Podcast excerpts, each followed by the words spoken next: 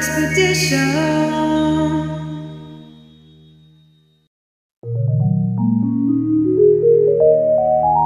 Soul Expedition.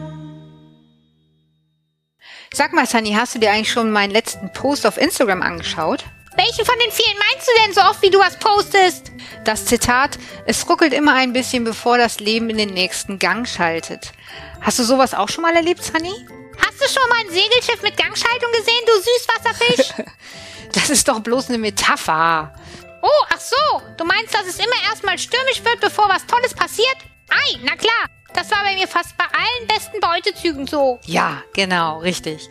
Und vielleicht kennst du das auch, dass du manchmal, äh, ja, dich nicht wirklich wohlfühlst, wenn irgendwas Neues in deinem Leben passiert, du vielleicht einen großen Schritt nach vorne machst und am liebsten dich vielleicht in dein Schneckenhaus zurückziehen wollen würdest und einfach es so lassen wollen würdest, wie es mal war, ja. Und im Endeffekt bist du dann doch froh, dass du es gemacht hast, weil es dein ganzes Leben bereichert hat. Und ja, bei mir war das zum Beispiel auch so. Ich habe erstmal, wie du vielleicht weißt, als Radiologieassistentin gearbeitet und ja, habe da eigentlich auch eine gute Position gehabt, habe sogar mal sieben Jahre lang im Krankenhaus eine Radiologie geleitet. Aber ich habe halt gemerkt, das ist nicht das, was ich wirklich machen will. Das ist nicht meine Berufung. Und als ich da so immer mehr rangekommen bin, habe ich dann natürlich auch angefangen, mich weiterzubilden. Und ähm, das war auch alles schön, das hat mir Spaß gemacht. Ja, und dann ging es irgendwann los, dass es in die Umsetzung ging, dass ich ähm, eine Website gebaut habe. Da bin ich ziemlich, wie soll ich sagen, pragmatisch. Ich mache dann einfach, ich denke gar nicht so groß nach. Und habe dann auch damals bei Groupon, vielleicht kennst du das, so Hypnosesitzungen verkauft. Ja, und dann wurden so die ersten 20, 30 verkauft und da habe ich schon gemerkt, so, huh, ja, so mein Puls ging höher, es ruckelte, ja, weil ich dann irgendwann auch wusste, okay, jetzt habe ich meine erste Sitzung mit einem echten Klienten. Und ich war total aufgeregt. Am liebsten hätte ich vielleicht sogar teilweise das alles wieder zurückgezogen und, und Ende aus Applaus. Und auf der anderen Seite wusste ich aber, okay, das ist aber genau das, was ich machen will. Und ich muss jetzt ins kalte Wasser springen, damit ich dann wieder den nächsten Schritt machen kann. Ja, und dann kam der allererste Klient und ja, vielleicht kennst du das auch. Am Anfang bist du noch sehr aufgeregt und dann auf einmal bist du in deinem Element und dann läuft's. Und es ist überhaupt keine Frage mehr, dass es läuft, denn du weißt ja, was du tust und auch ich wusste, was ich tue. Und ja, und, und dann kam die Kugel sozusagen ins Rollen, ja. Und dann kam eins zum anderen.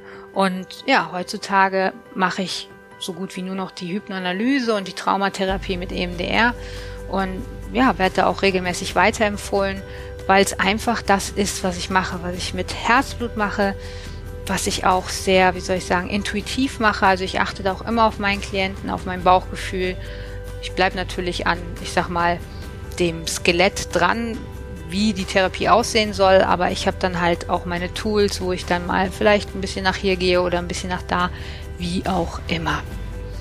Ja, und da ist es auch ganz normal, wie ich es gerade erzählt habe, dass du mal ein mulmiges Gefühl hast, weil was du da nämlich machst, ist, du verlässt deine Komfortzone.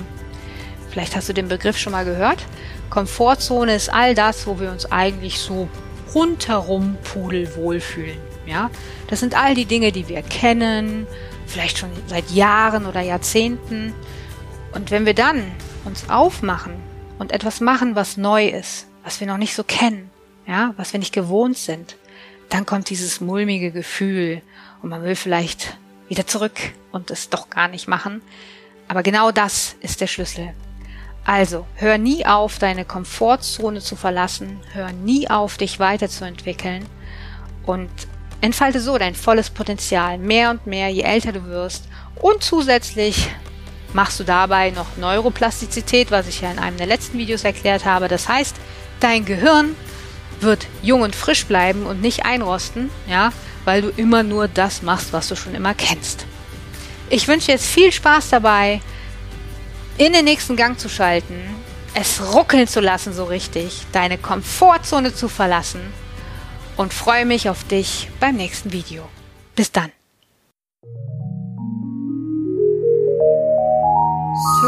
Expedition.